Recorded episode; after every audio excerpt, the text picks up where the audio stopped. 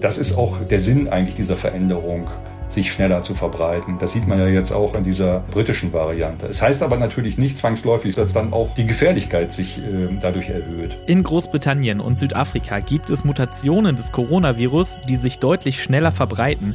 Wir sprechen im Aufwacher darüber, was das bedeutet. Außerdem Weihnachtsferien bis Ende Januar, das hat der Deutsche Kinderschutzbund vorgeschlagen.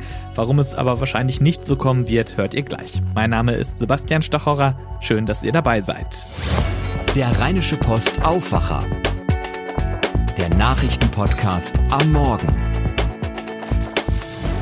Heute ist Montag, der 21. Dezember 2020 und so wird das Wetter. Der Tag startet bewölkt, ab Mittag kann es dann auch regnen bei 7 bis 10 Grad. Am Abend kommt dann frischer Wind dazu, örtlich mit starken bis stürmischen Böen. In der Nacht zu Dienstag bleibt es bedeckt und regnerisch, es kühlt ab auf 5 Grad. Morgen am Dienstag geht es genauso weiter, Wolken und Regen bei 10 bis 14 Grad. Und auch am Mittwoch bleibt es bewölkt und regnerisch bei 9 bis 13 Grad. Dazu weht starker Wind.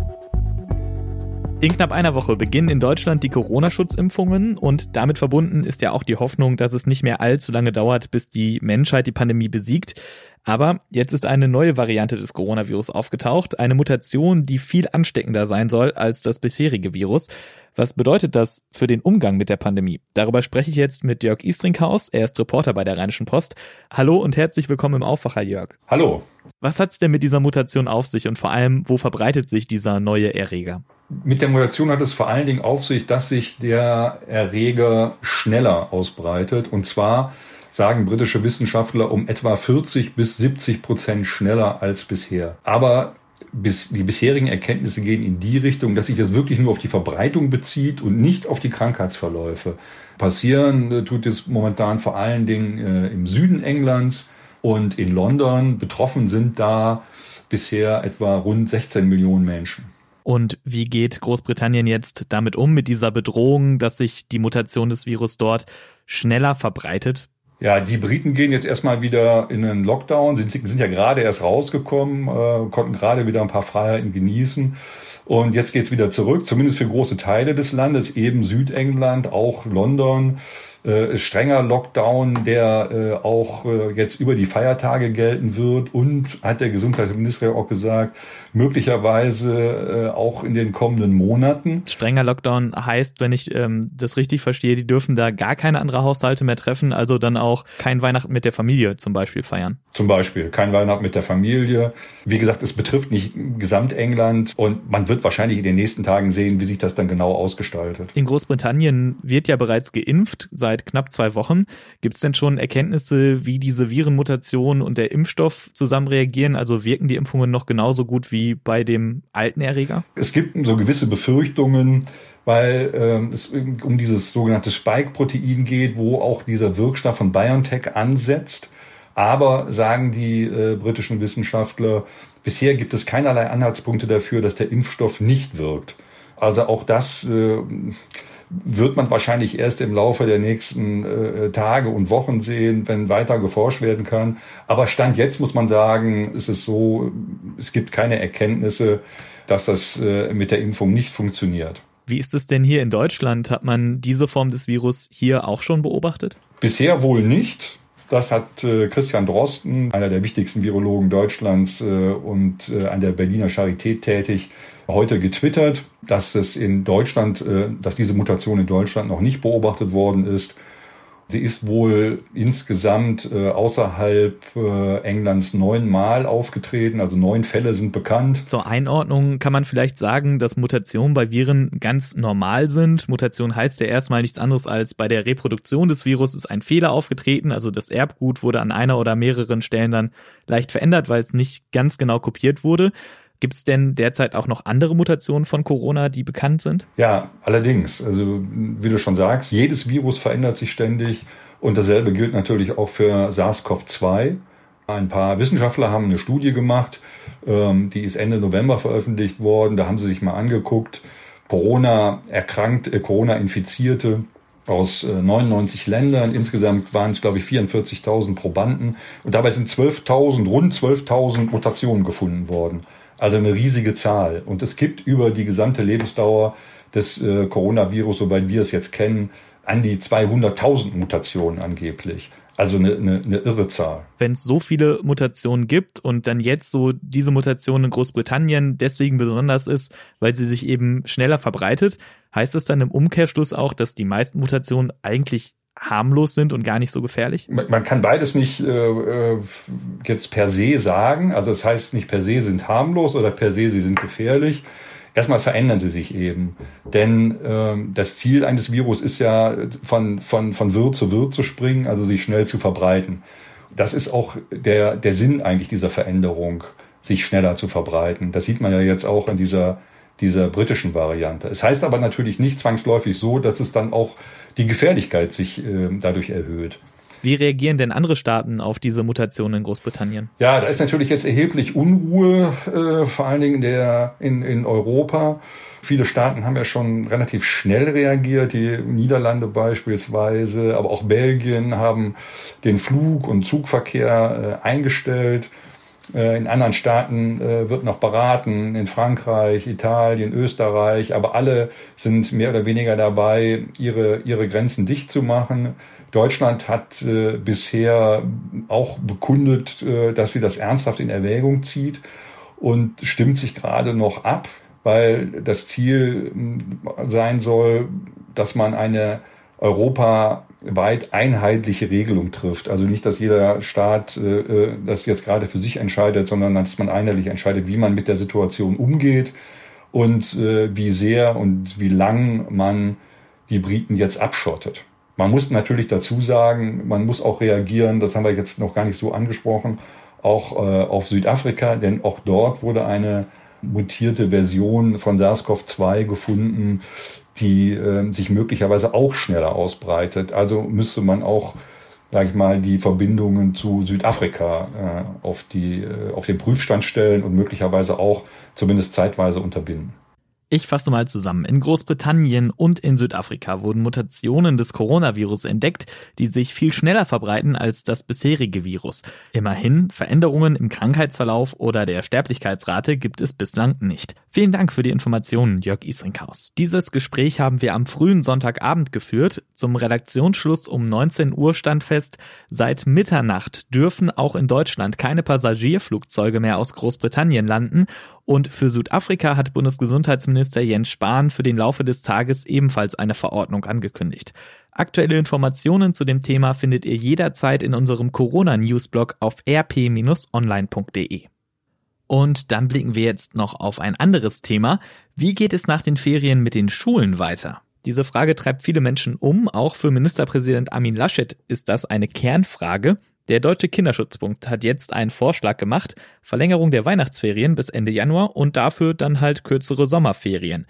Wie das klappen soll und welche Reaktionen es auf den Vorschlag gibt, das weiß Julia Radke aus dem Ressort Meinung und Politik der Rheinischen Post. Willkommen im Aufwacher, Julia. Hallo. Von wem kommt denn der Vorschlag lange Weihnachtsferien und dafür kurze Sommerferien? Das hat uns Heinz Hilgers vorgeschlagen. Der ist seit 1993 Präsident des Kinderschutzbunds des Deutschen. Und wie begründet er diese Idee? Also die Frage war, was kann man tun, um Kinder in der Pandemie jetzt noch besser zu schützen? Ähm, die sind ja relativ vom Bildschirm der Behörden ja nicht verschwunden, aber die Kontaktaufnahme ist ja schwieriger, weil das ganze Persönliche wegfällt und er befürchtet, dass es halt eine große Lücke gibt, ähm, die sie gerade nicht erreichen, trotz Angebote wie Chatberatung oder Therapiestunden online oder ähnliches. Beim Thema Schulen war sein Vorschlag eben, die Ferien einfach zu verlängern und dafür halt im Sommer zu schauen, dass man die Sommerferien verkürzt, ähm, weil man kann ja nichts irgendwie hinzufügen, was man woanders nicht wieder wegnimmt. So, das war seine Idee. Hinter dem Vorschlag scheint dann auch so ein bisschen der Gedanke zu stecken, dass Schule auch immer bedeutet Präsenzunterricht. Da gäbe es ja aber durchaus auch noch andere Lösungen, oder? Die gibt es, beziehungsweise die gäbe es, wenn die Voraussetzungen dafür in aller Breite auch vorhanden wären. Ich hatte natürlich bezüglich des Vorschlags mit Elternverband und dem Lehrerverband in NRW gesprochen, wie sie das beurteilen würden. Und die sagen ganz klar, ist eine nette Idee, aber viel zu einfach gedacht und das lässt sich gar nicht so umsetzen. Erstmal die Ferien zu verlängern, das wäre ähm, ja keine Lösung, weil die Schule muss ja weitergehen. Die Prüfungen und ähm, alles, was da dran hängt, die finden ja trotzdem irgendwann statt und die ähm, sprechen sich alle für weiteren Unterricht aus, dass aber kein Präsenzunterricht wird ab 10. Januar. Das, das scheinen ja viele schon ja, vorauszusehen, dass sie jetzt nicht wieder zurück in die Schulen kehren. Lässt sich das denn überhaupt auch so einfach umsetzen, Ferien zu verschieben oder zu kürzen? Also ich stelle mir vor, dass das da auch eine Menge Folgen für die Verwaltung hat. Wenn ich allein an die Vertretungslehrkräfte denke oder Schulbegleiterinnen und Schulbegleiter, die ja oft Verträge genau bis zum Beginn der Ferien haben, damit man da spart, da müsste ja eine ganze Menge geändert werden. Also ist das überhaupt praktisch umsetzbar, Ferien so zwei Wochen im Voraus mal zu verlängern? Praktisch hörte ich nicht raus, dass es da so großartig problematisch wäre. Ähm, das ist ja Ländersache, also es könnte das Schulministerium NRW theoretisch einfach auch beschließen und umsetzen. Allerdings, ähm, ja, da hängen andere Sachen dran. Also der Eltern, Landeselternschaft der Gymnasien NRW hat mir gesagt, dass äh, die Eltern ja jetzt schon zum Ende des Jahres hin vor der verzweifelten Lage stehen, ihre Kinder jetzt äh, fr frühzeitig in den Ferien, die vorgezogenen Weihnachtsferien betreuen zu müssen. Die haben oft gar keine Urlaubstage mehr. Ähm, die können nicht ständig zu Hause sein und gerade jüngere Kinder betreuen. Der Arbeitgeber kann auch nicht in jeder Jobbranche sagen, so, ihr könnt gerne von zu Hause aus arbeiten. Also das, das funktioniert alles äh, nur in der Theorie. In der Praxis berichten die Eltern von dramatischen Szenen zu Hause. Was auch daran liegt, dass der Hybridunterricht, das sogenannte Homeschooling, ja auch kein Selbstläufer ist. Also das ist nicht einfach so zu machen. Jetzt ist es bislang ja nur ein Vorschlag vom Kinderschutzbund, die Ferien zu verlängern und dafür dann weniger Sommerferien zu haben. Gibt es denn schon eine Reaktion vom Schulministerium dazu? Wir haben die natürlich angefragt, aber konkret zu dem Vorschlag äußern sie sich nicht. Sie verweisen halt darauf, dass sie sowieso bei der dynamischen Lage immer wieder neu überlegen müssen und ihre Pläne anpassen müssen. Also einen gewissen Spielraum gibt es natürlich, das jetzt noch zu verlängern. Das schließen sie, so höre ich das raus, gar nicht aus. Allerdings gibt es jetzt nur den Verweis darauf, dass sie sich zeitnah mit äh, Möglichkeiten melden wollen, auch wie die sich die Schulen jetzt auf den 10. Januar vorbereiten wollen. Was heißt denn zeitnah? Also ich meine, jetzt ist bald Weihnachten, dann ist Silvester und dann ist man ja schon wieder eine Woche, bevor die Schule wieder losgehen soll. Und die Kritik bei diesen äh, verlängerten Weihnachtsferien und der Aufhebung der Präsenzpflicht war ja, dass man Freitagnachmittag angekündigt hat, was dann ab Montag gilt. Gibt es denn Informationen darüber, wann es konkrete Informationen geben soll? Nein, absolut nicht. Also in der Stellungnahme oder dem Statement heißt es, wie es im neuen Jahr weitergeht, hängt von der Entwicklung ab, dem Infektionsgeschehen. Das Schulministerium wird sich zeitnah über die Möglichkeiten äh, informieren. Mehr steht da nicht und äh, ja, es wird eng werden. Das ist auch mein Eindruck. Dann müssen wir ein bisschen spekulieren. Was glaubst du denn, wie realistisch ist es, dass die Schülerinnen und Schüler in NRW Ende Januar noch Ferien haben? Ich glaube, dass die Schülerinnen und Schüler in NRW nicht wieder in die Schule zurückkehren am 10. Januar, aber sie werden, glaube ich, auch nicht einfach weiter Ferien haben können. Also dafür reicht das Schuljahr einfach nicht so lang. Selbst ähm, wenn man es verlängern würde, stehen da Ausbildungsjahr und Studienjahr vor der Tür. Es hängen auch Betriebsferien von Unternehmen an der, an der Sommerferienplanung. Also das einfach jetzt gegeneinander aufzurechnen, halte ich für sehr unrealistisch und unwahrscheinlich, dass es so kommen wird. Vielen Dank für den Überblick, Julia Radke. Bitteschön. Und das wird heute wichtig. Das Oberlandesgericht Naumburg verkündet heute sein Urteil im Prozess nach dem rechtsterroristischen Anschlag in Halle vom vergangenen Jahr. Damals hatte ein Terrorist an Yom Kippur, dem höchsten jüdischen Feiertag, zwei Menschen erschossen. Ursprünglich wollte er in eine Synagoge eindringen. Als das nicht gelang, erschoss er Menschen auf der Straße. Der 28-jährige Angeklagte hat die Tat gestanden. Die Bundesanwaltschaft fordert lebenslange Haft und die Feststellung der besonderen Schwere der Schuld. Die Europäische Arzneimittelbehörde EMA legt heute ein Gutachten über die Impfstoffe von BioNTech und Pfizer vor. Es gilt als sicher, dass die EMA den Einsatz in der EU empfehlen wird. Formell muss dann noch die EU-Kommission der Zulassung zustimmen. In Deutschland sollen die Impfungen dann am 27. Dezember starten. In Münster steht ein weiterer Mann wegen schwerem sexuellen Kindesmissbrauch vor Gericht. Dem 50-jährigen Hannoveraner wird vorgeworfen, 2019 einen elf Jahre alten Jungen aus Münster dreimal schwer sexuell missbraucht zu haben.